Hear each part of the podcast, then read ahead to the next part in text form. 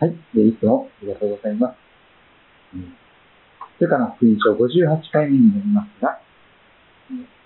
新約聖書ルカの福音書の17章、11節から19節に今日耳を傾けていきたいと思います。いろんな人生のことを見つめて考えて、そして紡ぎ出された言葉がありますけれども、今日のそのタイトルは、ね喉元すぎても暑さを忘れないために、そんな題をつけました。喉元すぎれば暑さを忘れるという、そういう言葉があります。まあ、文字通りはですね、暑いお茶とかを飲んでですね、喉のところで暑いと、あの、猫舌なのに暑いの飲んじゃったみたいな感じで、こう、暑さない、暑いにしてもでも、お腹の中に入っていくとすぐにですね、その暑かったことを忘れてしまって、ペロッと、何かわぬ顔をして、生活を続けていく。まあそういうことなんですけども、えー、苦しい時も過ぎてしまえば、まあすぐ忘れてしまう。ということの例えだということです。また、苦しい時に受けた恩、苦しい時に受けた、えー、助けられたこととか、感謝のことも楽になってしまうと、すぐに忘れてしまう。そういう私たちのことを見事に言い当てた言葉ではないかなと思います。日本人だけでなくて、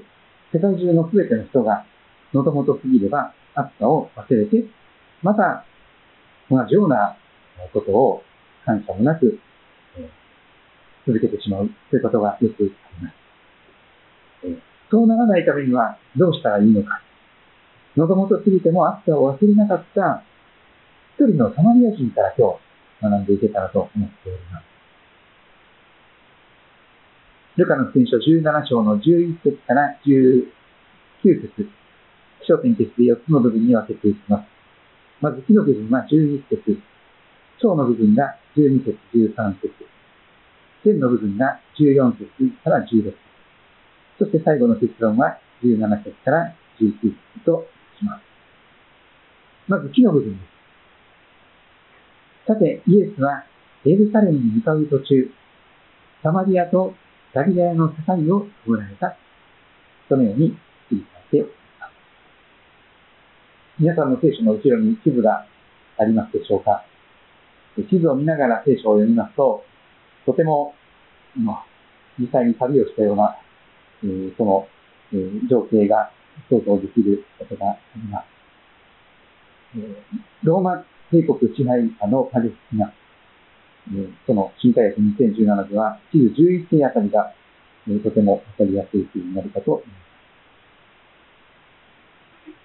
地中海のどん詰まりのところに、その、イスラエル地方があります。そして、海からちょっと入ったところにガリラヤ湖があり、そこからヨルダン川が流れ、そして視界に至る。あの、イスラエルの地方のことを思い浮かべてください。ガリレア湖があるあたりがガリレア地方と言われます。ガリレアには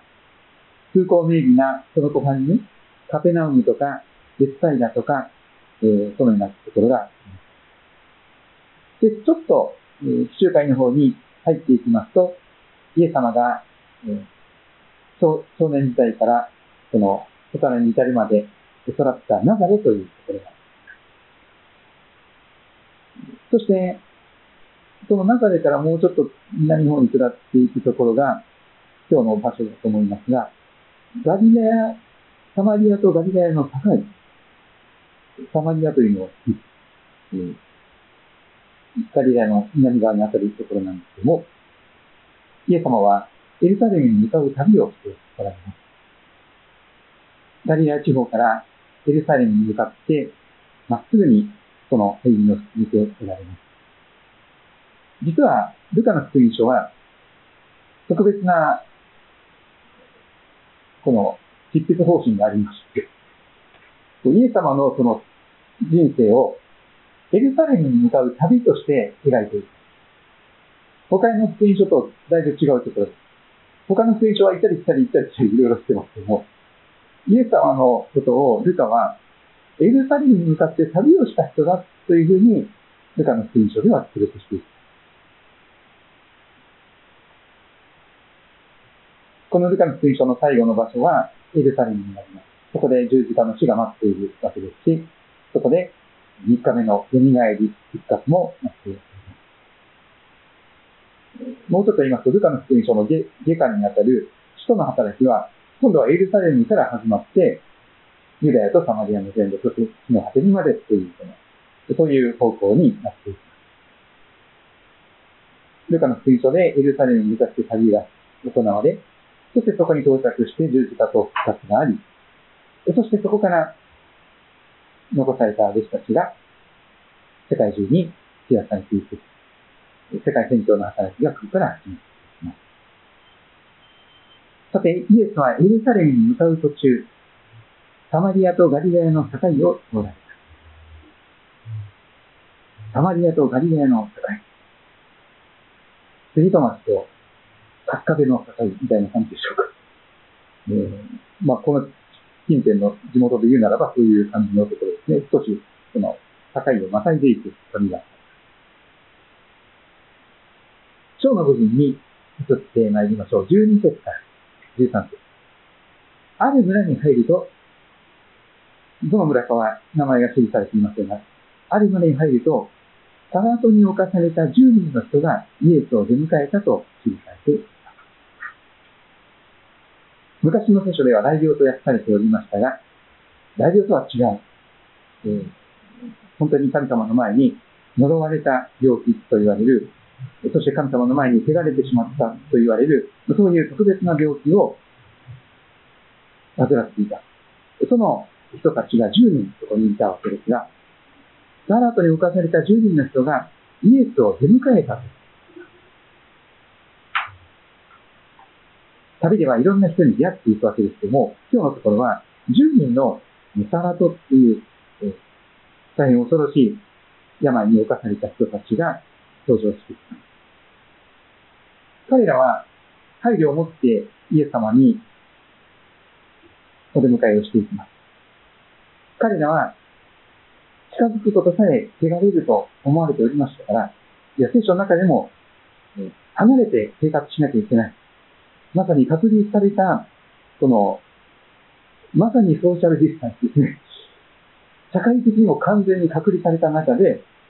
生きることを余儀なくされています。近寄っていってはいけない、他の人のことに。ですから、イエス様のことも出迎えるときに、かなり距離を置いて、かなりの距離を置いて、遠く離れたところに立ち、そこから一生懸命叫ぶので。声を張り上げて。先ほどの聞くドラマ聖書でも、えー、とても臨場感のある、また気持ちを込めて、えー、声優さんが歌っ、うん、この言葉を語っておりましたが、イエス様先生私たちを憐れんでくださいと、遠くから大声でイエス様に向かって叫ぶ。叫ぶ祈りと言ってよいと思いますが、この人たちは本当にイエス様にもう希望のすべてをかけて、力の限り叫んだわけです。10人の人が声を合わせて、声を張り上げて叫びます。これが章の部分。天の部分を見ていきましょう。14節から16節。イエス様は、その10人の姿を見て、彼らにこう言われます。日程、自分の体を祭司に見せなさい。すると彼らは、祭司の方に向かって歩いていったわけですけども、なんと、行く途中で清められたと記されて、そのサラートが清められて、神の前で汚れたものであったものが、神の前に清いものとなった。性別された。その病が癒されたということで、体全体にできる重い副病ということであったそうですけども、それが本当に清められていきました。気象転結の線の部分ですから、一人、この、向きを転じていく人が一人。10人いたんですが、そのうちの一人、そのうちの一人が、自分が癒されたことが分かると、大声で神様を褒めたたえながら、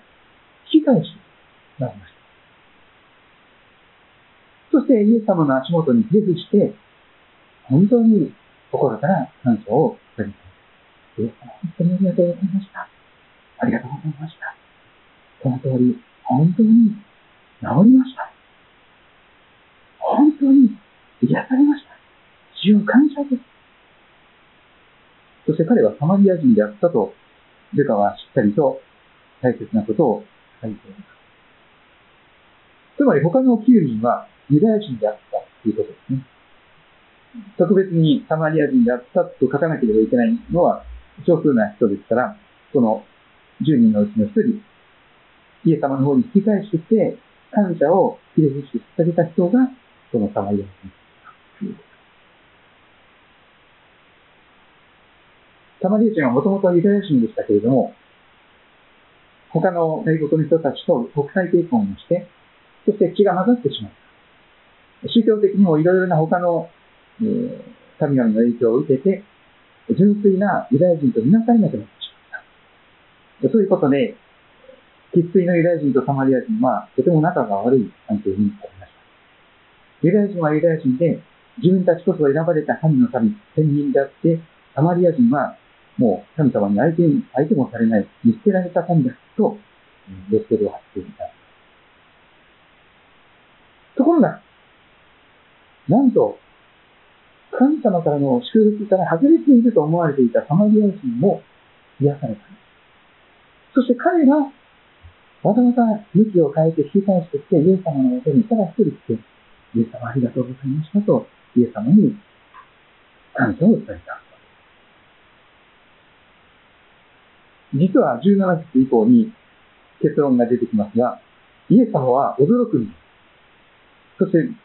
叫ぶんです。思わずそんなことを言ってしまう。すするとイエスは、10人清められたのではなかったんですか ?10 人いたでしょ、10人。それなのに、9人はどこにいるんですか？他の9人。この1人しか帰ってこなかったっていうのはどういうことなんでしょうか？しかもこの他国人、この外国人の他に、この外人の他に、神を崇めるために戻ってきた者はいなかったのかと、呆れ返ってしまうイエス様の姿が、ユダヤ人ではないです。ユダヤ人が全員帰ってこなかったんです。感謝のその字もない。まさに喉元すぎれば、あった忘れてしまった9人のユダヤ人たちの姿がここに出てきますし、それが私たちの姿と言いましょう。例えば、風邪になった時、喉が痛いとか熱が出た。イエス様がしていた。で、治った。何もケロッと治ってし、喉元すぎた後はそれで、イエス様ありがとうございました。一言もなくてですね、普通にまた生活をしているっていうことがないでしょうか。コロナでものすごい、第5波がものすごい勢いで広がってですね、あの、オリンピックもパラリンピックもありましたので、世界中からたくさんの国の人たちが来ました。本当にまだかつてないほど日本でも新型コロナウイルス感染症が流行りに流行っていました。国と町でも多い時には20名を超える感染者が出ていました。しかし今、本当に急激に、まるで嘘のように、かなりの人たちが新しく感染する人が住んでいますね。10月に入って、約2人ぐらいしか確認していませんでした。毎日0人、0人、0人。しかし、多くの人、よし、それでコロナが収まった。よし、GoTo なんとか。そういう感じでこう、もともと過ぎれば忘れてしまっている人が多いかもしれない。もうあらゆることにおいて、地震や災害においてもそうでしょう。病気や事故や怪我においてもそうでしょう。私はすぐに苦しいことも忘れてしまって、苦しい時にいろんなお世話になったことも、うん、すぐに忘れてしまう。ということが起こり得ていますが、この9人のユダヤ人の姿を自分たちの姿として見ていただきたい。神様は忘れたくなく、ユダヤ人もサマリア人も等しく愛し、等しく癒してくださった。ところが、感謝するために戻ってきた人は、ユダヤ人じゃなくてサマリア人だ。しかもただ一人。で、考えてみたいに、どうしてこのサマリア人は、喉元すぎても暑さを忘れなかったんでしょうか。逆に言えば、どうして他の9人のユダヤ人たちは、喉元すぎれば暑さを忘れて、感謝も彼女もなく、イエス様のところに持って持ってきてありがとうの話もなく、そういうまた生活を始めてしまったんでしょうか。もういろんなことが考えられますが、一つはやっぱり、このユダヤ人というおごりがあったんじゃないかなと。俺は正しいんだという自信とプライドがあった。俺は癒されて当然なんだという、当たり前なんだという、そういうなんか、おごり高ぶりがその人たちに、周囲の人たちにあったのではないでしょうか。まるで神様を召し伝えるように、大い神様は病を治せよ。そんな時に王兵に自分の願いを神様にねじつけて、離れさせようと。そういう傲慢さが民族でしていたのではないかなと思う。逆にサマリア人は普段から差別されていましたし、見下されていましたから、私、私は本当に小さなものでございます。本当に私はふさわしくない。恵みを受けるに値しないものでございますという、そういう非常に謙遜な振りくらった、あるいは一つに卑屈になるほどの自己イメージの、セルフイメージの低さを持っていたかもしれません。私たちはどうですか？俺こそは正しい。俺こそは真な、立派な信仰者だ。なんていうプライドがあればですね。神様に何やってもらっても当たり前ということになりました。病気を治してもらうのも当たり前。収入が増えるのも当たり前。交通安全も当たり前。でも、本当に私は、そんな風にして生活していていいんでしょうか？イエス様もその言葉を改めて聞きたいんです。10人清められたのではなかったか、9人はどこにいるのか、このたった一人の外国人、サマリア人の他に、神を崇めるために帰ってきた者はいないそしてイエス様は本当にお優しく、その一人のありがとうと感謝を言いに帰ってきた、そのサマリア人に言われた。立ち上がって、なぜあなたの信仰があなたを救ったのです。そうです。そこでも、信仰によって救いが得られる。何か一生懸命頑張って修行をしなくてもよい。ふさわしい立派な人にならなくてもよい。そのまんまで、イエス様、私を憐れんでくださいと、主に憐れみを求め、そしてその、と声を張り上げるということは、イエス様だったら私を憐れんでくださるのだ。イエス様だったらこの病を癒してくださるはずだというその信仰があれからこそ叫ぶのではないですか。祈りというのは信仰がなければできないこと。信仰がなければ一言も祈りは出てこないでしょう。でも、本当に信仰が感じたいほどでもあれば、イエス様、こんな私を憐れんでください。もうイエス様しかいません。イエス様しか希望がありません。イエス様に見つけられた私、本当にもう、希望がないんです。絶望でしかありません。主よ、こんな私を憐れんでくださいと、身を低くして、祈っていけたらと思うのです。そして、このサマリア人のように、まず祈ろうではありませんか。当たり前だと受け止めることがありません。本当にありがたいことが起こった。ありえないことが起こったと、そういうふうに、祈りの答えを受け止めることができるように、神様、あなたの恵みに対して敏感になれるように、霊的なセンスを、霊的な感覚を与えてください。と祈っていけたらと思います。彼は、こう書かれています、10月。そのうちの一人は自分が癒されたことがわかると、そうです。あ、イエス様が命じてくださったから私を癒されたんだ。そこに気づきが与えられたん。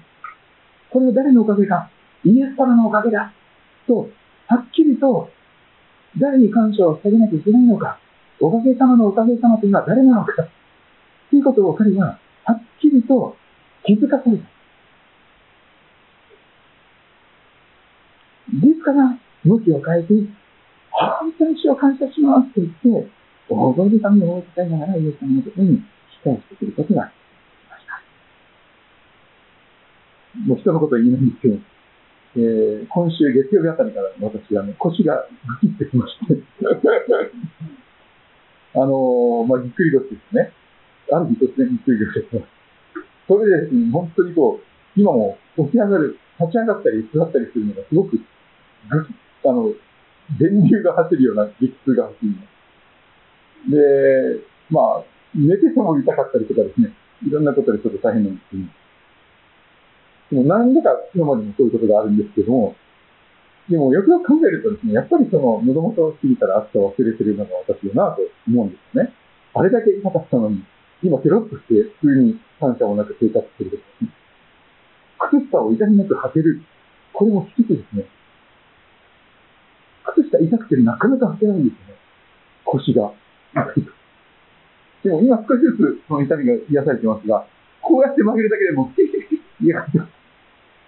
でも、靴下が痛みなく履けるというのは奇跡です。自分でトイレに行けるのも奇跡です。自分の好きなところに歩いて行けるのも奇跡です。美味しいものを美味しく食べれるのも奇跡です。